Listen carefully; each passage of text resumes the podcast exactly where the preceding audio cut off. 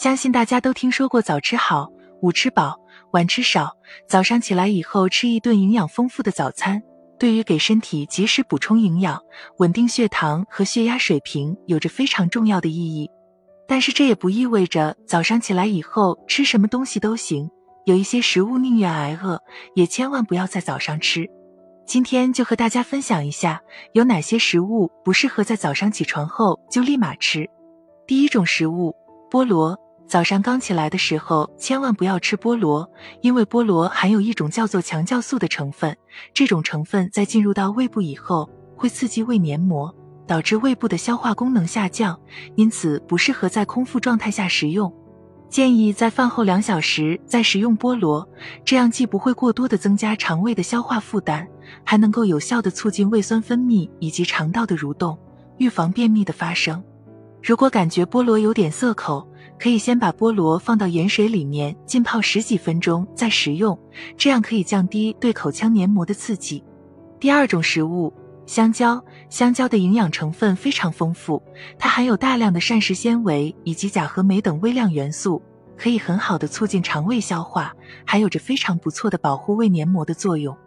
但是香蕉并不适合在早上刚起来的时候空腹食用，因为香蕉中的镁元素会加快血液流动。导致心率加快，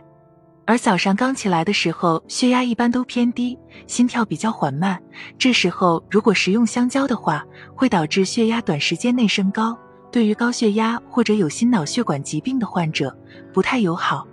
另外，香蕉会刺激胃酸大量分泌，空腹食用香蕉容易出现反酸烧心的问题，因此建议不要早上刚起来就吃香蕉，最好是在饭后两小时再吃香蕉。